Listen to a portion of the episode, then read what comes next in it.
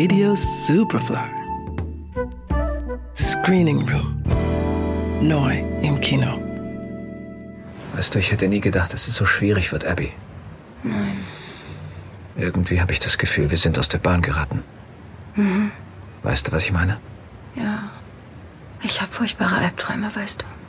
Du und ich versinken im Treibsand und die Kinder versuchen uns mit einem Ast rauszuziehen. Aber je mehr wir arbeiten, je mehr Stunden wir uns aufhalsen, desto mehr versinken wir zwei in diesem tiefen Loch.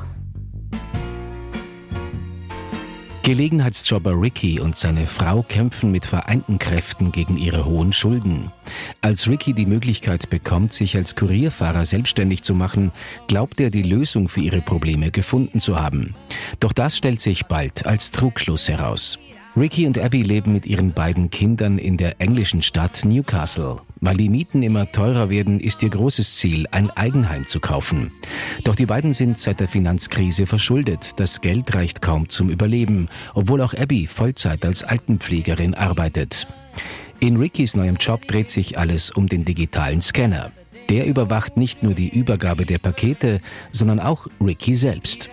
Sobald du ein Paket auf deinen Wagen einscannst, ist es deins. Es ist im System und wir können jeden Zentimeter seiner Reise verfolgen. Von hier bis zur Türschwelle.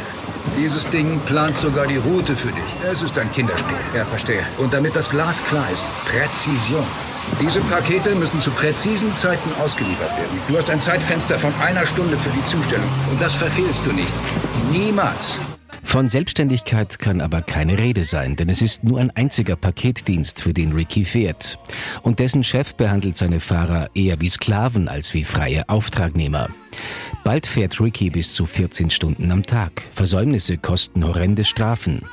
Der zunehmende Druck in der Arbeit macht sich auch zu Hause bemerkbar. Sein pubertierender Sohn Sepp beginnt zu rebellieren. Eines Tages klaut der Graffiti-Sprayer einige Dosen Sprühlack und wird prompt erwischt.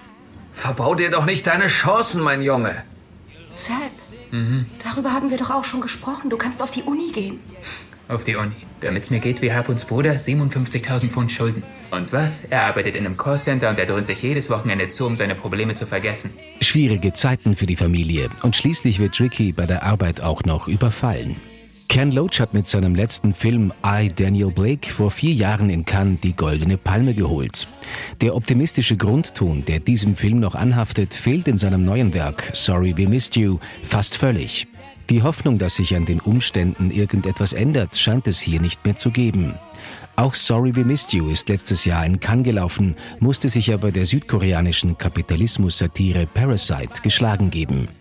Kapitalismuskritik übt Loach wie immer ebenfalls. Die Gig Economy und die Auswirkungen dieser meist prekären Arbeitsverhältnisse sind es, die er dabei aufs Korn nimmt.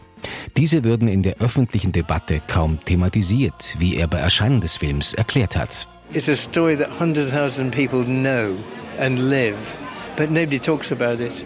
Das ist eine Geschichte, die Hunderttausende kennen und leben, aber niemand spricht darüber. Es ist wie ein Geheimnis, über das man nicht diskutieren darf. Aber das hat das Leben von Familien massiv verändert.